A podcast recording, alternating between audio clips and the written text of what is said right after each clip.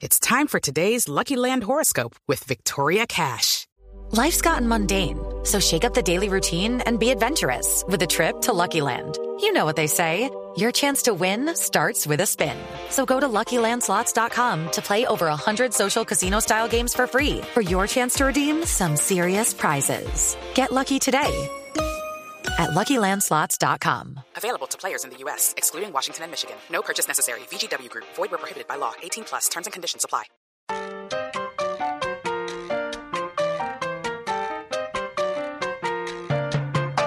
A continuación, desde Bogotá, Colombia, en hjck.com, escucharemos Literatura al Margen. Presenta Camila Willes.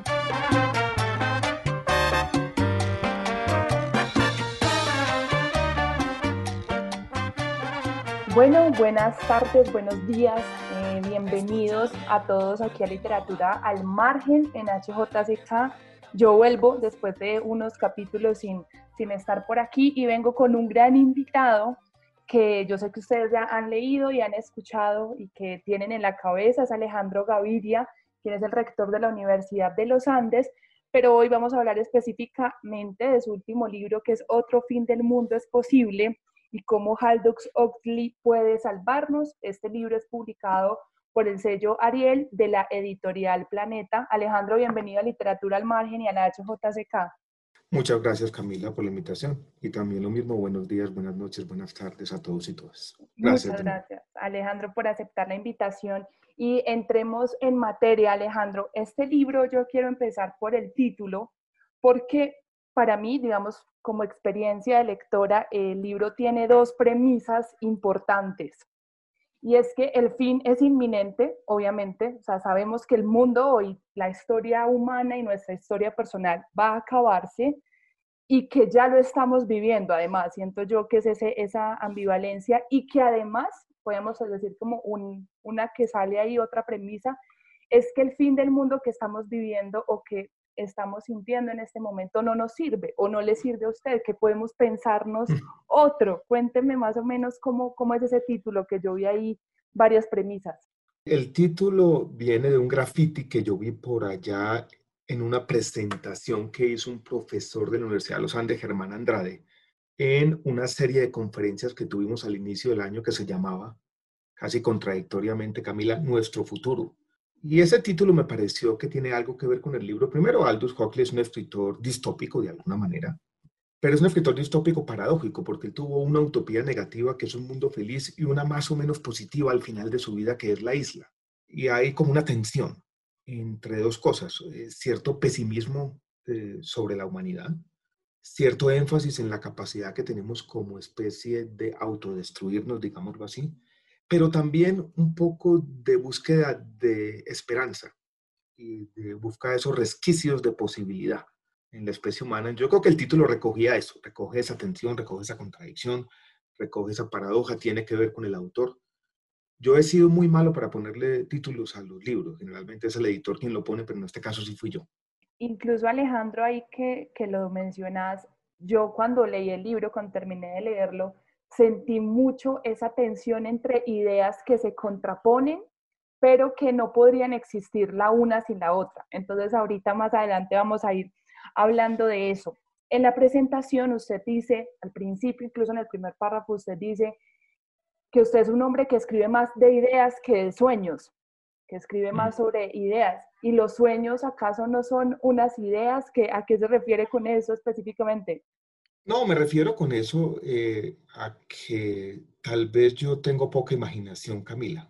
Y hago una referencia porque siempre Aldous Huxley, que es el protagonista principal de este libro, fue criticado porque todas sus novelas eran ensayos disfrazados y los personajes no tenían vida propia.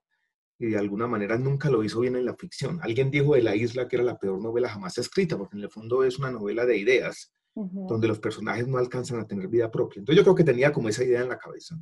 Yo he contado que cuando yo leí por primera vez 100 años de soledad, tenía 15, 16 años, estaba en el colegio todavía, había una descripción, recuerdo, que era creo que José Arcadio Buendía, que decía, siempre careció de imaginación y siempre me vi yo allí, no sé por qué.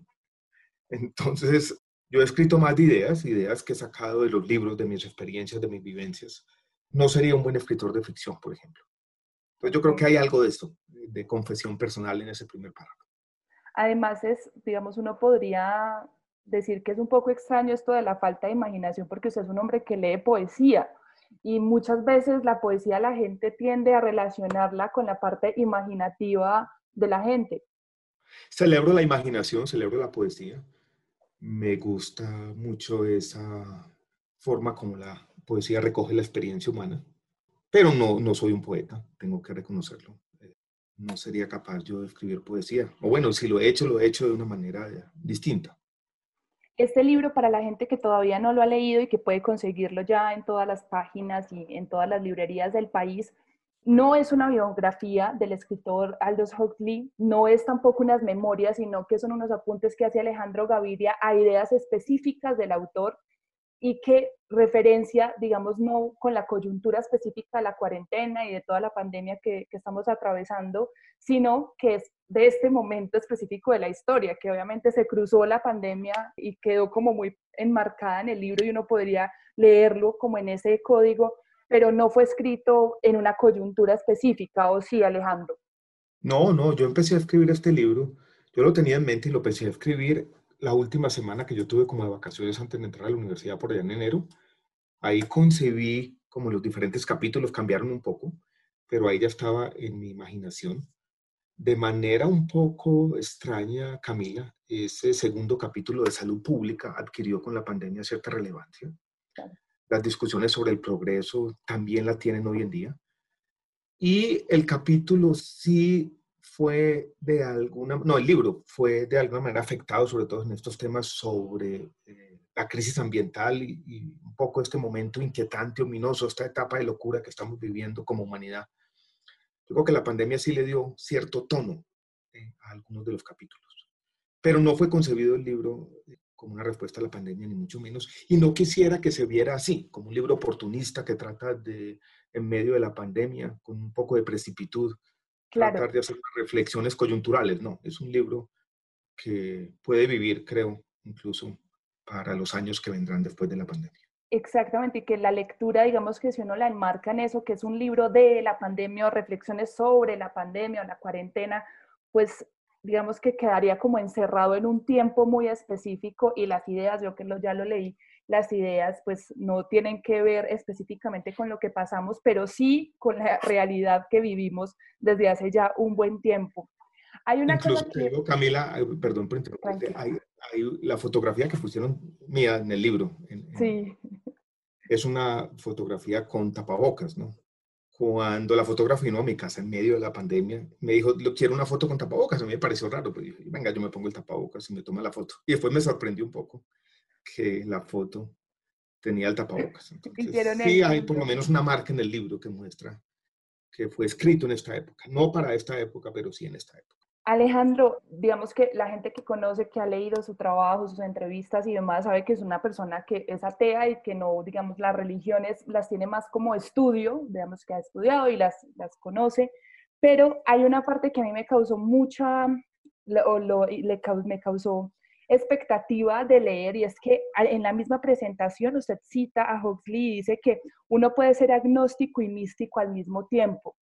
Y en uno de los capítulos, en el capítulo 5 específicamente, no, o en el capítulo 6, no, no, recuerdo el número, habla de un rito con, el, con sustancias psicoactivas y estos ritos y estas transformaciones que la gente ve a través incluso de las ideas, también tienen que ver como con la espiritualidad de la persona, este, este espíritu que la gente tiene, que puede ser su conciencia o su mente, está muy, muy descrito en este libro. Entonces quisiera que habláramos de, de, eso, de los, de los ritos y de esa misticidad que puede tener una persona que no cree que haya un Dios. Eh, un libro sobre Aldous Huxley, Camila, tiene que tener eso, porque en el fondo él fue dos escritores distintos. Uno, el escritor europeo, donde escribió Un Mundo Feliz, que era una especie de intelectual, incluso misántropo, poco sarcástico. Él va, después de la Segunda Guerra Mundial, se establece en Los Ángeles y empieza una exploración que uno podría ponerle ese nombre de místico, y se fue acercando incluso a las religiones. Escribió un libro que es una especie de compendio de textos religiosos que llama La filosofía perenne. y de manera bastante interesante su aproximación en la última década de su vida con las sustancias psicodélicas, como las llamaría él, incluso el nombre viene de una conversación de él con un psiquiatra inglés, lo acercó más. Y cuando él trata de describir lo que uno podría llamar cierta inteligencia cósmica, habla de Dios. Y habla de Dios con mayúscula, aunque él siempre dijo que él no creía en ninguna religión organizada y no creía en un Dios antropomórfico, pero que esas experiencias, además de la agudización de los sentidos, además de cierta introspección, además de cierta conexión con todas las cosas, le había producido eso, una experiencia donde él decía, es casi un lugar común, no sé cómo describirlo, pero la única forma como puedo describirlo es diciendo, Dios es amor. Y eso me pareció interesante, una persona que siguió haciendo ateo toda su vida, que estuvo muy cercano a las ciencias, que leyó revistas científicas hasta el último momento, pero en su lecho de muerte, el último ensayo que escribe se llama Shakespeare y la religión, donde dice esa frase bonita, donde dice, el mundo es una ilusión, pero una ilusión que debemos tomarnos seriamente. Entonces hay de nuevo, para volver un poco al inicio de la conversación, una tensión muy grande en este autor que se refleja en el libro y que de alguna manera yo puedo decir, Camila, que describe parte de mis exploraciones también recientes, ¿no? Ese acercamiento a la poesía, ese acercamiento un poco a, cierta espiritualidad y cierta forma de entender el mundo, que Huxley lo llama de una palabra que me gusta mucho, una educación para la receptividad, ese asombro del poeta. Eso está allí en el libro por todas partes, me parece. Sí, son el asombro y la compasión son dos palabras que, que además es el, nombre del primer capítulo, pero son dos palabras recurrentes en todo el libro. Sí, están por todos lados, están por todos lados, incluso en, en cuando se habla del asombro, yo cito a poetas, está citado Borges al respecto. Hay un poeta venezolano que me gusta mucho citar, que yo creo que es uno de los poetas más importantes de América Latina y tal vez de la lengua española, Eugenio Montejo, que utiliza este término terredar, que no es otra cosa que una celebración del asombro, de los árboles, de los pájaros en general. Y eso está mucho en el libro. El quien Restrepo también aparece. Sí, imagínate, Camila, que aquí tengo. La vida se conecta de una manera em, mm. bastante extraña. Tú acabas de mencionar a Elkin Restrepo. Este es un libro de Eugenio Montejo que le regaló Eugenio Montejo, a, te lo estoy mostrando aquí, a Elkin Restrepo. Y Elkin Restrepo me lo regaló a mí. Entonces aquí de mm. alguna manera estamos todos en la poesía. El lenguaje es la, la vida y ahorita vamos a hablar de eso. Una de las ideas, Alejandro, que yo le he dado muchas vueltas incluso entre la cuarentena, y es, dice que lo más importante de la vida, lo más milagroso es que somos testigos de ella, pero testigos participantes además. No es que estamos viéndola a, estamos viéndola a través de la misma vida, es lo que entiendo yo cuando, cuando lo mencionan en el libro. Y aquí viene esa dicotomía, entonces se dice, somos testigos del milagro, milagro entre comillas, de lo que es la vida, y al mismo tiempo somos conscientes de nuestra intrascendencia en la misma vida, es decir, nosotros somos apenas un transporte de masa y de genética y de la evolución misma. Sí, el libro tiene esa tensión, pero tiene esa manera de celebrar la vida diciendo en el fondo la conciencia humana, la especie humana es el universo escudriñándose a sí mismo, pero tenemos que ser conscientes que cada vida humana es una pequeña turbulencia en esta espiral grandísimo de todas las cosas. Y hay eso, ¿no? E, ese asombro, el asombro que viene acompañado también de nuestra insignificancia de alguna manera. Yo cito a Borges al respecto, en esta frase bonita que es la obra de gratitud cósmica. No sé si puedo encontrar por aquí la cita que me parece importante, que de alguna manera resume esta idea de hacer parte de las cosas. El mero hecho de ser es tan prodigioso que ninguna desventura debe eximirnos de una suerte de gratitud cósmica, decía. Decía Borges. Y además eso, eso, Alejandro, tiene que ver, a veces, digamos, yo he, sentido como de qué se trata la vida, o sea, ¿qué, qué es la vida, sabemos que nacemos, tenemos una vida y luego morimos, y siempre llego como a la idea del movimiento, ¿no? Como el moverse es la vida misma, y Hegel tiene una frase muy chévere que en un libro que además está muy bueno, que es un ensayo sobre la amabilidad de Hegel, y él dice, la máxima de la vida y de la existencia es poder movernos. Entonces, cuando leí el libro que, que vos acabas de escribir y cómo imaginarnos un fin del mundo posible, o sea, otro fin del mundo es posible, es que estamos encerrados en este momento en un mutismo de las redes sociales donde nadie se mueve, todos estamos dentro de una pantalla con un movimiento limitado cuando la vida está en el movimiento. No sé vos qué pensé sobre eso. Sí, como, que de alguna manera ese movimiento, esa especie de entropía, esa, fecha, esa flecha del tiempo que implica eh, una dinámica, nos hubiéramos encerrado un poco, ¿no? Eh, Exacto. Yo he sentido eso por momentos. Y incluso ya pasando en temas tal vez más mundanos, menos, menos poéticos, eh, Camila, me parece que incluso todo esto ha tenido una dimensión de nuevo contradictoria, paradójica, para, que es un tema que está surgiendo una y otra vez en nuestra conversación es que esta idea de que tenemos que de alguna manera escondernos, que tenemos que escondernos de la vida para proteger nuestra vida, me ha parecido compleja. Incluso cuando yo, hablo con mi mamá y con personas ya mayores de 80 años, ellos son muy conscientes de esa paradoja, diciendo, nos quieren proteger, pero en ese esfuerzo colectivo nos están arrebatando la vida. Claro. Y son conscientes que no quedan muchos años por vivir. Toda esa contradicción eh, yo la he sentido. No siempre, pero por momentos. Sí, yo... Eh, es un momento inquietante por esa y, otras razones. Totalmente, Alejandro. Yo, yo sentí específicamente, digamos, ya estamos pudiendo salir a la calle y, y demás, pero fue como si en los siete meses que tuvimos estando en casa, es como si todos estuviéramos encerrados dentro de la misma casa, pero cada uno en habitaciones individuales, o sea, cada uno solo con esa conciencia que vos hablas en el libro, además de que estamos encerrados en nuestra propia conciencia, escudriñando nuestros rincones más profundos. Entonces, todos en una misma casa, pero cada uno encerrado en una sola habitación. Eso me ha parecido complejo y ya en algún momento, para el mes de mayo, junio, protesté contra eso. Nosotros tenemos aquí tres habitaciones, vivo con mi esposo y con, con mi hijo adolescente cerrábamos la puerta muy temprano, a las 8 de la mañana. Yo oía desde esta habitación convertida en estudio, donde estoy hablando ahora, que las puertas se abrían y se cerraban. Llegaba el perro y tocaba la puerta, entraba un ratico y se iba. Y era una situación de aislamiento, era una vida de zoológico, la llamé yo alguna vez, ¿no? Claro. No faltaba sino que nos metieran la comida por debajo de la mesa y así los días uno tras otro, donde la domesticidad se confundía con la vida laboral, se nos iban con una rapidez, todos idénticos, complejo ha sido este tiempo. Claro, y una conversación muy de yo con yo, ¿no? Ya todas las pantallas se terminaba esto, pero seguía una conversación como dentro de la propia conciencia en la que habitamos todo el tiempo. Sí, que es como ese ruido de fondo, ¿no? Uno a veces quiere descansar de la conciencia, que es otro tema muy justiano, ¿no? Exacto. Es de alguna manera salirnos, dejar el ego aparte y ser simples espectadores, ¿no? Hay, un poemita que yo cito de José Emilio Pacheco en el contexto que podemos hablar más adelante, que recoge de manera perfecta esta idea. Eso me lanza, Alejandro, digamos que al otro tema y es la conciencia y esa, esa palabra tan, tan compleja.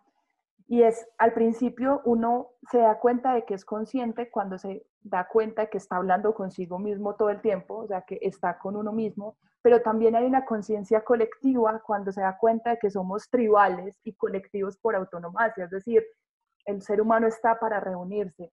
Esos dos conceptos, ¿cómo habitan en la conciencia y cómo lo viste vos en el libro y lo describiste de la mano pues, de, del escritor de Huxley? Primero está el tema de la conciencia que me parece muy interesante y yo lo veo como una especie de milagro casi, Camila, en esta historia contingente azarosa de la evolución. ¿En qué momento el ser humano, su cerebro se conecta de tal manera que el pensamiento comienza a pensarse a sí mismo y nace la conciencia. Y con la conciencia nace tal vez la idea de que somos finitos. Y con eso cambia todo. Y yo creo que alguien decía que todos los animales son inmortales porque no saben que se van a morir. Y ahí eso nos lleva inmediatamente a la reflexión sobre la vida y algo que hay en el libro. Pero el libro también trata de decir que en la especie humana hay una especie de tensión entre lo individual y lo colectivo.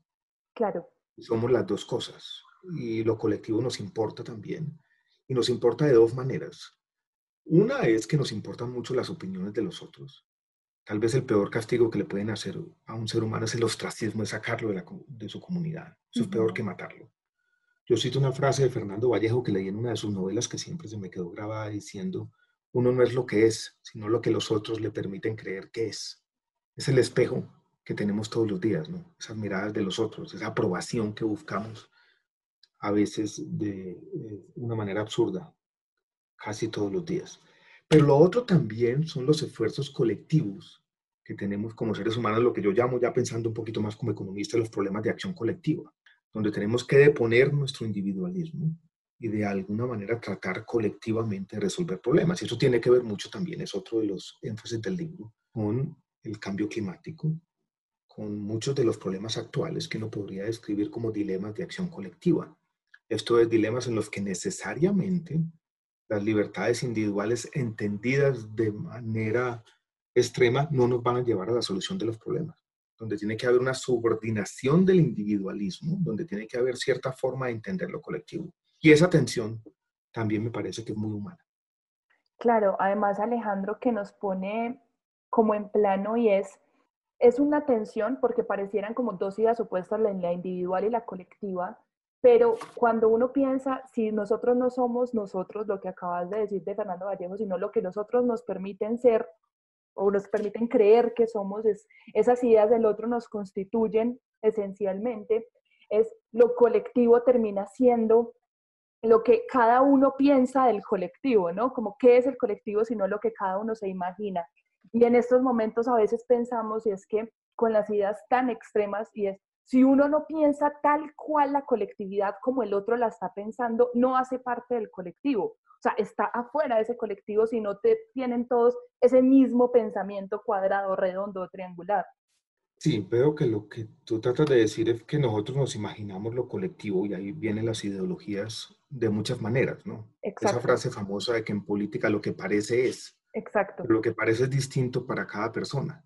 Y entonces ahí vienen esas visiones distintas que muchas veces no se encuentran del mundo.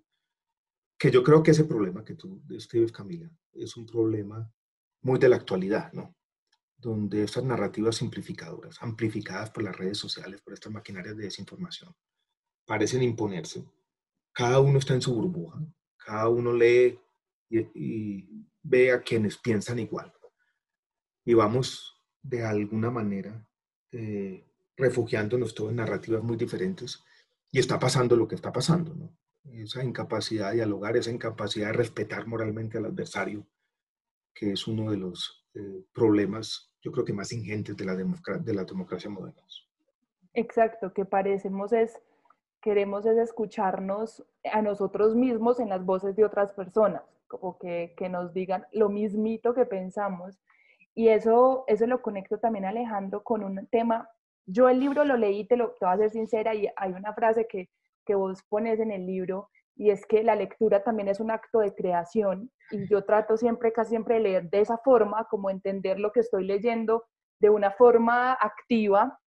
Mm. Y cuando yo leí el libro hay, digamos, temas específicos como lo medioambiental, como las demagogías, las técnicas, la academia, pero el libro para mí es esencialmente filosófico en el sentido es que nos presenta como tema principal la vida humana, ¿no? que es, la gran pregunta universal. Y este tema de la trascendencia y del miedo del ser humano por no ser trascendental y de querer pasar nuestra mente a un computador, que sé que ya te lo han preguntado muchas veces en, en otras entrevistas, pero yo me quedé pensando y dije, eso ya pasó, es decir, pensemos en un personaje histórico como Jesús, ¿no? ¿Cómo no es la mejor forma de entender que la conciencia o la vida de alguien fue inmortal, entre comillas, no su parte física, carnal, que pensarlo desde la religión, por supuesto sí, pero si no, no.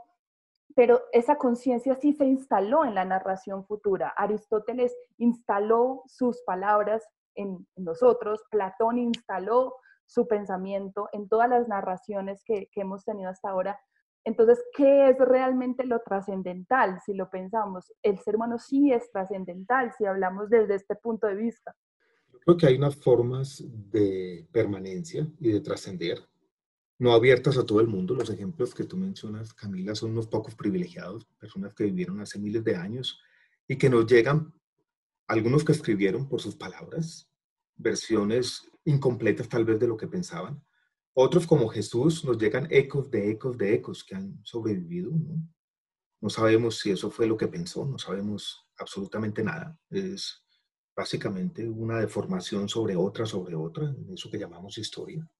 Pero yo creo que si hay formas a los seres humanos de, tal vez que no van a durar para siempre, pero de trascender.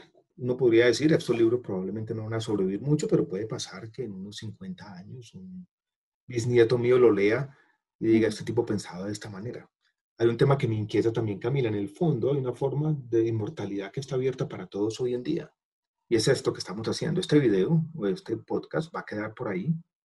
Y pensemos a las personas que habitaron a nuestro país o al mundo en el siglo XIX. Lo quedan testimonios de su voz. Están borrados para siempre de pronto para nosotros nos está abierta esa forma de inmortalidad. Nuestra voz, nuestra imagen, en algunos pequeños eh, momentos, va a quedar por ahí, por algunos años después de nuestra muerte. Pero en el fondo, lo que dice el libro es, no nos debemos enamorar de esas ideas de la trascendencia. Tal vez lo que tenemos que hacer los seres humanos es ser plenamente conscientes de lo que define nuestra vida, que es la finitud, que somos voces de la misma penuria, otra frase que cito yo de Jorge Luis Borges, y por lo tanto ser compasivos, de pronto no solamente con los otros seres humanos, sino con todos los seres vivientes. Y practicar la atención, mirar el mundo, celebrar ese privilegio que tenemos de ser observadores del universo desde este rincón de nuestra galaxia.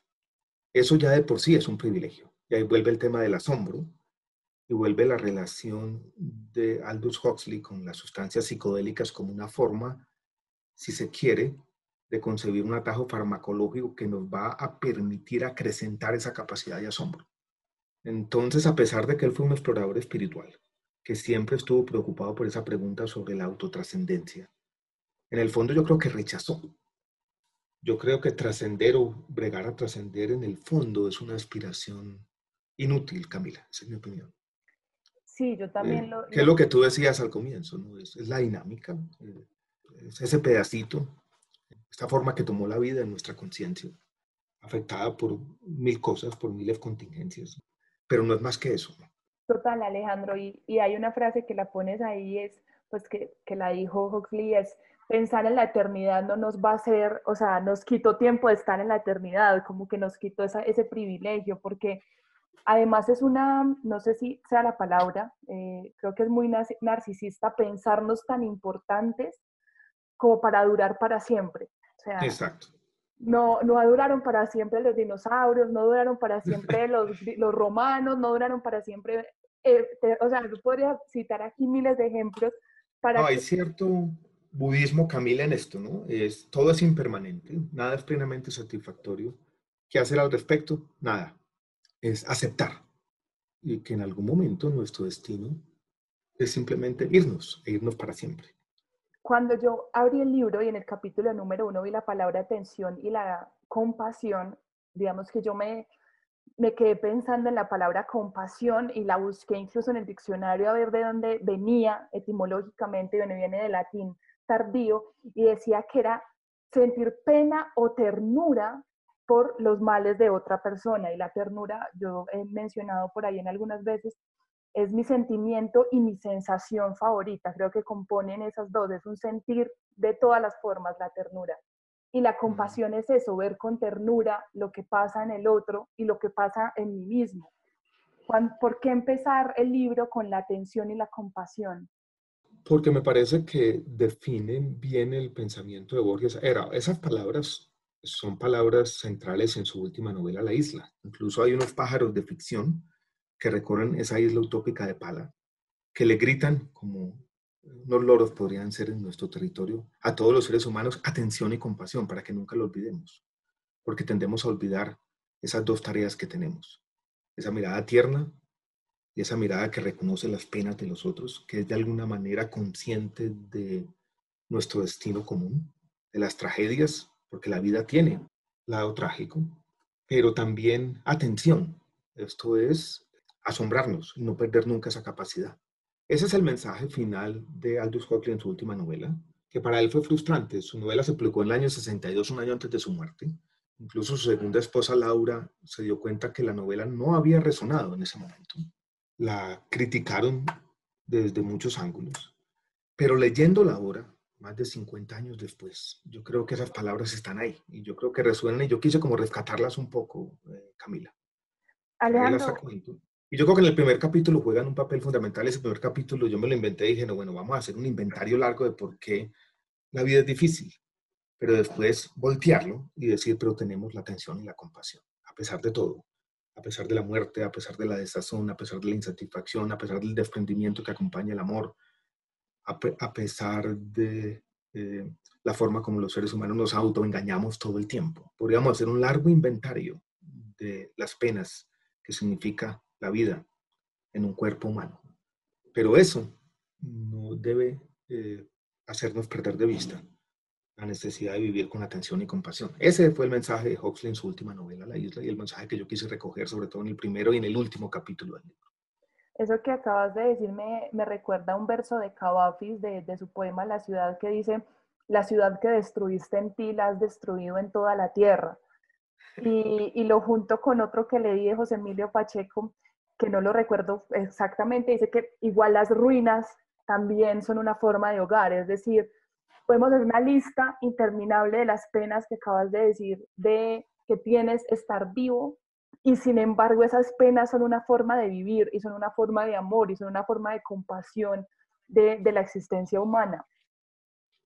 Exactamente, exactamente, es eso, ¿no? Y yo creo que la poesía es eso en el fondo, una celebración de la vida que no niega esa otra dimensión más trágica y más compleja. En el capítulo número 8, que ahorita me equivoqué, dije que era el 5, es el capítulo número 8 que se llama Las puertas de mi percepción. Alejandro hace un experimento con el LSD que, digamos, hay un montón ya de series en Netflix y de un montón de libros y de estudios acerca de los experimentos que se hace con el LSD en la escritura, en la pintura, en la creación en, en general. Y hay algo en específico que yo eh, me quedé pensando, Alejandro, y es que Dice Hegel que el espíritu para él es la continua resistencia al es así, o sea, es así. En cambio, el espíritu va en contra de eso todo el tiempo. Y cuando yo leí la narración que hiciste en tercera persona de esa experiencia que tuviste, sentía eso, ¿no? Como vos sabías que estabas pensando puros clichés acerca de lo que estabas viendo, pero el espíritu va en contra de eso que el pensamiento te decía, esto ya lo dijeron, no, esto ya es así. Y recordé, leí hace poco que una neurocirujana decía que nosotros tendríamos a pensar que la mente estaba en la cabeza, pero la mente no está en el cerebro ni en la cabeza, sino que la mente es producto del lenguaje y el lenguaje crea la conciencia, que es lo que tiene este libro por todas partes. Entonces quería hablar de ese viaje y de esa, de esa percepción que tuviste de, tu propia conciencia y del mundo que te rodea en ese marco de tiempo. Sí, voy a devolverme un poquito como a la justificación. El capítulo 3 es un capítulo que narra el viaje de Huxley en su libro Las puertas de la percepción, que las puertas de la percepción salen de un pedacito de un poema de William Blake y que de alguna manera él dice que si podemos abrir la puerta de la percepción, vamos a asombrarnos verdaderamente. Y yo traté de hacer lo mismo, Camila, casi por un poquito de honestidad intelectual. Yo tenía siete capítulos escritos y yo sentía que a este libro le faltaba algo. No me gustaba un libro con siete capítulos, un número tan primo, tan raro, ¿no? Yo digo, esto necesita como cierta redondez. Y me di cuenta que necesitaba yo hacer lo mismo, que llevaba teorizando, hablando ideas, pero que faltaba una experiencia personal. Entonces yo decidí, corriendo algún riesgo, yo creí que esto iba a generar un escándalo, no lo ha generado, me parece que también es una forma de madurez, sabiendo que eh, estas sustancias psicodélicas, donde están el LSD, la psilocibina de los hongos mágicos, el yagé, la ayahuasca y demás, están teniendo una especie de renacer después de pasar durante los años 70 y 80 escondidos del mundo, en parte por la guerra contra las drogas en los Estados Unidos, en parte por prejuicios donde décadas de investigación médica muy valiosa que se hizo en los años 50 y 60 quedó destruida, sepultada. Hoy en día hay centros de investigación sobre estas sustancias en las principales escuelas de medicina del, mundo, en Johns Hopkins University en los Estados Unidos, en Imperial College en Inglaterra y demás. A sabiendas de todo esto, yo me preparé un año para esto. Eh, se necesita lo que eh, decían por allá en los años 60 los hippies, set and setting, tener la mente preparada y tener un lugar adecuado. con ayuda porque la dosificación no es fácil. Esto yo creo que tiene que hacerse seriamente. Esto no es un consumo recreativo.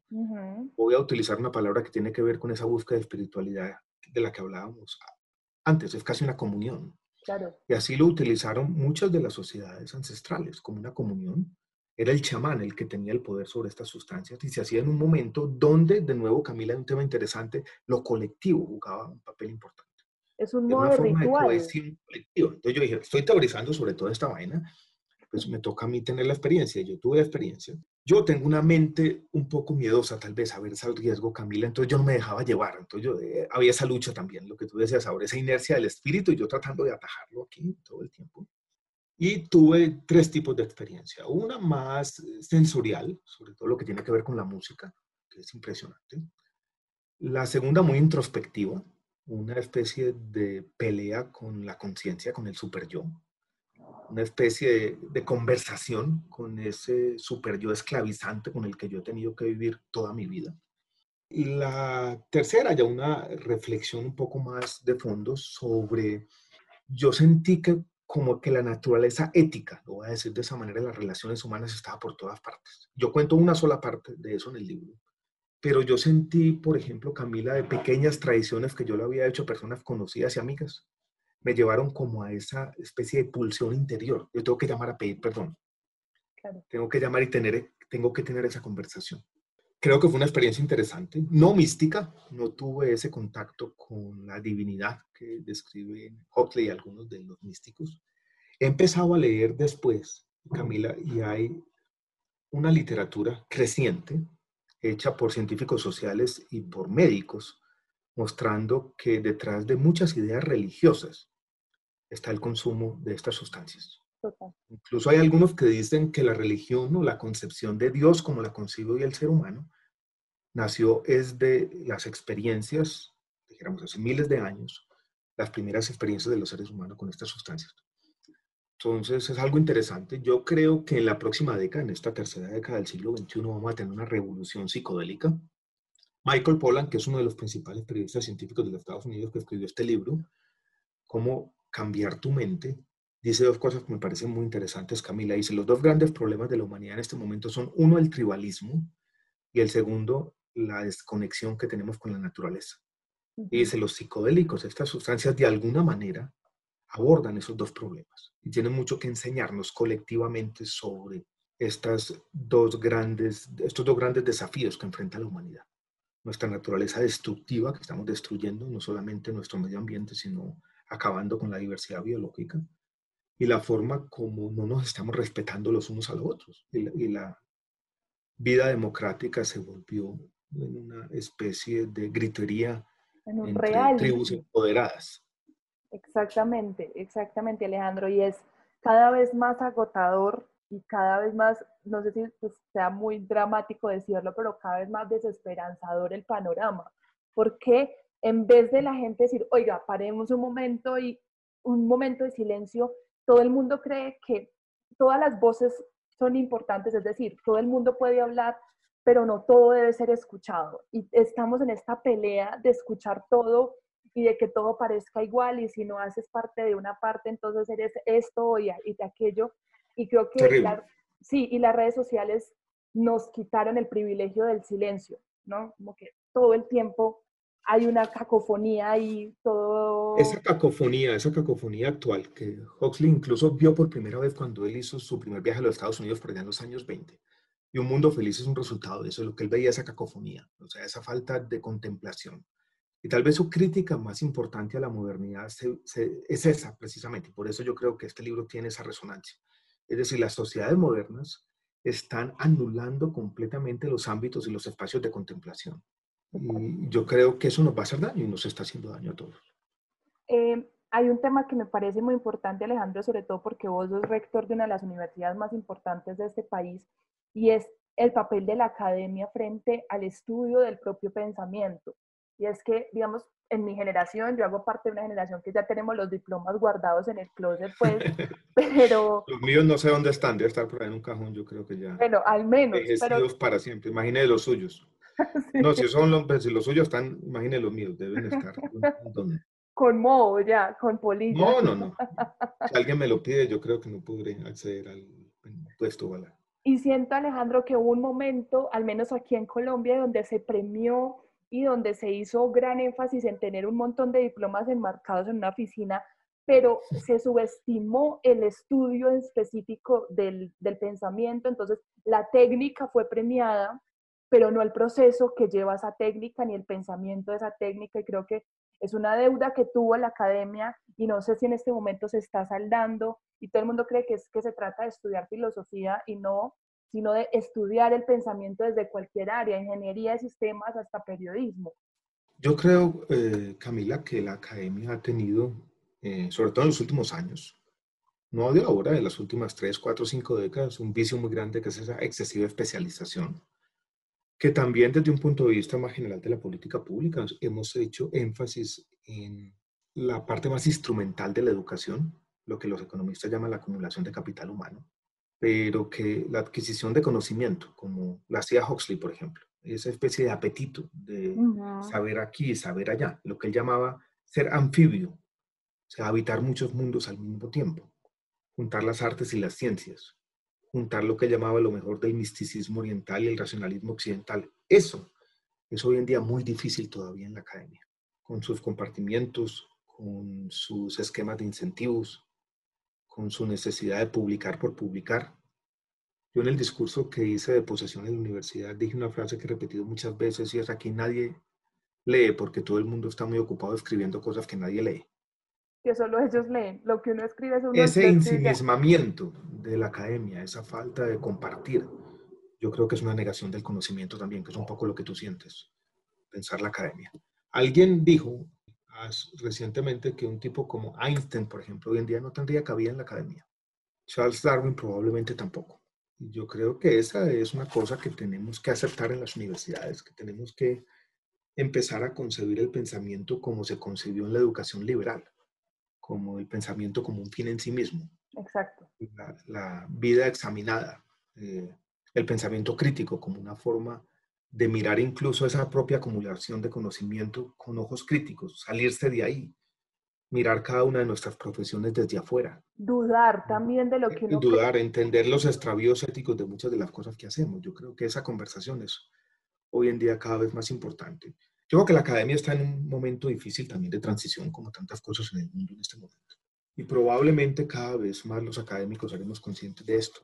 Hubo un epígrafe que usaste en el capítulo 5, que además es el de Aldous Huxley y la educación, y que yo también lo relacionaba mucho con el, eso que hablaba ahorita, y es el lenguaje es la mente y la mente es el alma al mismo tiempo. Y dice, el hombre es un anfibio que vive simultáneamente en dos mundos, el mundo de la materia y el mundo de los símbolos. Casi siempre estamos, creemos que solo vivimos ahí en la materia y el símbolo es cargado con otros significados que no tienen que ver nada con el símbolo y entonces se desprestigia al símbolo por no poder tocarse, que sabes es lo que siento. Sí, pero él lo que quería decir tal vez era otra cosa, Camila. Él decía, el mundo de los símbolos, que es la literatura, sobre todo el mundo de las ideas, el mundo de la ciencia, el mundo de la conciencia humana, que está habitado ahí, ha olvidado esa otra parte del mundo y es la receptividad. Él decía, tenemos que compensar, tenemos que ser capaces también muchas veces de alejarnos del lenguaje y percibir el mundo tal como es. Eh, esa idea, que es una especie de crítica implícita lo que uno podría llamar el platonismo, es decir, hay algo por allá, un arquetipo que es lo que es verdaderamente real y el mundo no, el mundo es de mentiras. Yo creo que es una idea muy importante de Huxley una y otra vez. Es decir, no, dejemos el platonismo de un lado, por lo menos por un momento, y habitemos el mundo de las cosas. Y cada flor, testigos participantes. testigos. Cada flor, él dice, no, esto no es, esto no, esta flor es esta. No es el arquetipo platónico. Es este y disfrutemos esta en este momento. Hay una frase en el libro tomada de su novela La Isla, donde le dicen a los estudiantes, observen esta flor, pero como si fuera la última, y escríbanla independientemente de todo. Eso es lo que él llamaba esa naturaleza anfibia que tiene que ver con la idea que ya repetimos ahora hace un rato, que es esa educación para la receptividad, donde él creía que estos atajos farmacológicos, esto es el consumo de ciertas sustancias psicoactivas, podía jugar un papel.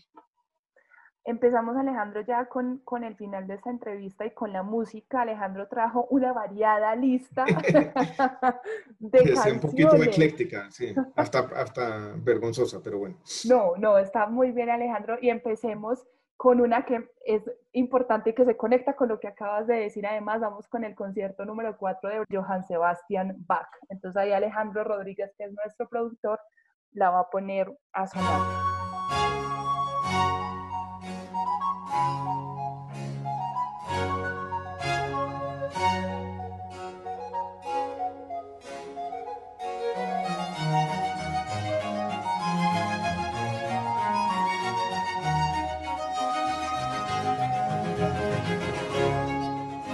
Cuéntanos esta canción porque obviamente yo ya acabo de leer el libro y entiendo, pero quiero que vos lo expliques y a la gente que nos está escuchando. Cuando Huxley consumió la primera vez una sustancia psicoactiva, eh, la mescalina que viene del peyote, y la describe en su librito Las puertas de la percepción, él puso este concierto, el concierto número 4 de Brandenburgo, y hace una descripción interesante que alguien dijo alguna vez, eso es 90%, 99% Huxley, 1% mescalina. Dice así, era la comprensión, estaba oyendo el concierto, era la comprensión desconocedora de todo lo percibido gracias a una porción de conocimiento esencial. Era conciencia indiferenciada en notas y frases. Estaba al mismo tiempo aquí y allá y en ninguna parte. Es un poco esa forma como con estas sustancias se aumentan o se abren las puertas de la percepción, se aumenta la receptividad y los sentidos comienzan a mezclarse y uno puede ver la música, oír ciertas cosas que están en el ambiente. Entonces, quise traerlo porque eh, desde ese libro, este concierto, ha estado asociada con el consumo de ciertas sustancias psicodélicas y la descripción que hace Huxley de su percepción es, es interesante. Él después siguió diciendo que consumió LSD muchas veces, unas 10 o 15 veces y siempre puso este concierto. Además, Bach siempre es usado, yo lo he leído en muchas otras partes y he escuchado a mucha gente que usa Bach cuando incluso toman yagé, o sea, cuando hacen... Sí, sí, siempre ha tenido eso, yo creo que de pronto tuvo que ver con esto, pero Bach además se ha asociado también, Camila, con cierta perfección. ¿no? Exacto, como el universo hablando a través... Que nos conecta con el universo, que en Bach hay una cosa que no es de un compositor, para utilizar una palabra que habíamos utilizado ahora como cierta inteligencia cósmica. Ahí está, y entonces por eso quise traerlo a cuento. Huxley fue un símbolo de la contracultura y ahorita Alejandro nos va a explicar después de que escuchemos de Lucy the Sky with Diamonds de The Beatles. Picture yourself in a boat on a river with tangerine trees and marmalade skies. Somebody calls you, you answer quite slowly. A girl with kaleidoscope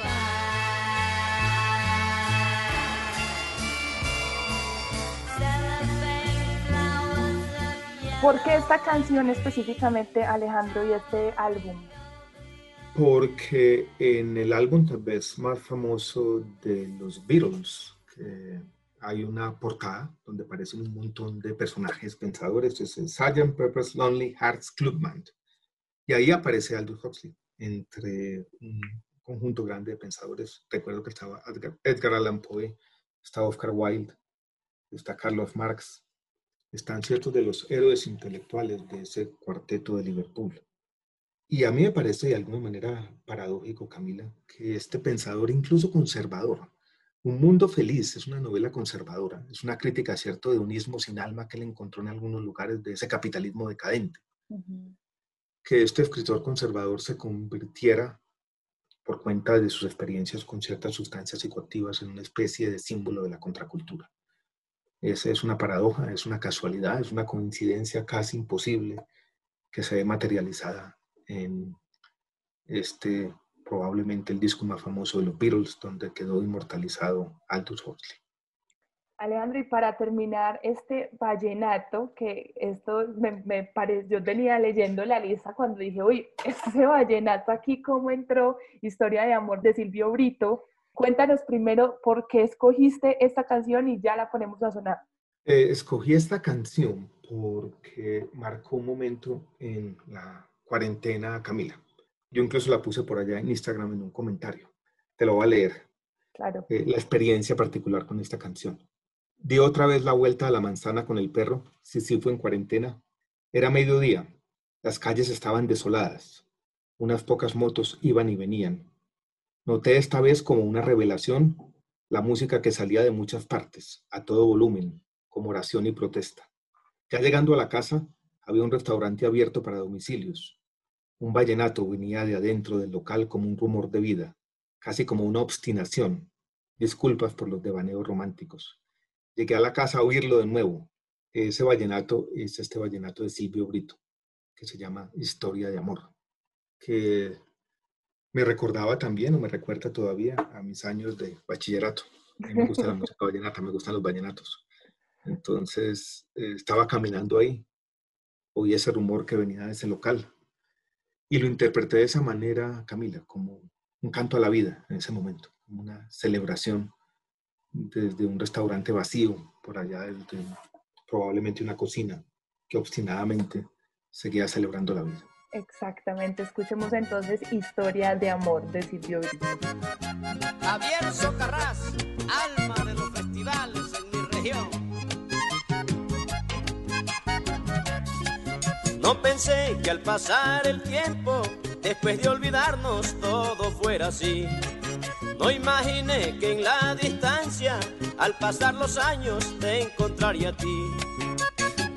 Puse a vagar mi cariño y en el camino... Alejandro, la última pregunta que yo siempre se la hago a, a, los escritores que tengo aquí en Literatura al Margen y que últimamente solamente había entrevistado mujeres, y es, si usted pudiera viajar al pasado y encontrarse con, su, con el Alejandro Gaviria de ocho años, ¿qué le diría a ese niño en este momento después de haber vivido una pandemia, de ver el mundo cerrado? Eh, Camila, este libro tiene esa conversación con mi conciencia, ¿no? Y yo le diría a ese niño que se tomara las cosas con un poco más de calma, que no se levantara todos los días con esa pulsión de tener que descrestar el mundo, que equivocarse está bien, que cagarla de vez en cuando hace parte de la vida, que probablemente eh, no tiene que hacer todo al mismo tiempo. Yo creo que yo he sido un poco impaciente en, en mi vida. Creo que trágicamente ese niño de pronto no me haría caso. Pero yo creo que sí le pediría un poquito de tranquilidad, de no dejarse dominar de la fuerza de voluntad como me he dejado yo. Alejandro, muchísimas gracias a toda la gente que nos escucha en Literatura al Margen. Por favor, de verdad, esta recomendación es, es importante para el momento en que vivimos y para en general las ideas sobre la compasión del otro, sobre la ética de esa compasión, además, sobre la atención del mundo, otro fin del mundo es posible y otro fin y otro comienzo de vida es posible. Eh, en, en, general, todos los días es, es, posible, eso suena como un poco autoayuda, pero todos los días es posible intentarlo de nuevo. Entonces vayan y busquen Otro fin del mundo es posible de Alejandro Gaviria, editado por el sello Ariel de Planeta. Alejandro, muchas gracias por estar con muchas nosotros gracias, en HJCK. Muchas gracias por la invitación, muchas gracias por tu lectura y muchas gracias por esta eh, agradable conversación. Fuerte Gracias, abrazo y a todos los oyentes.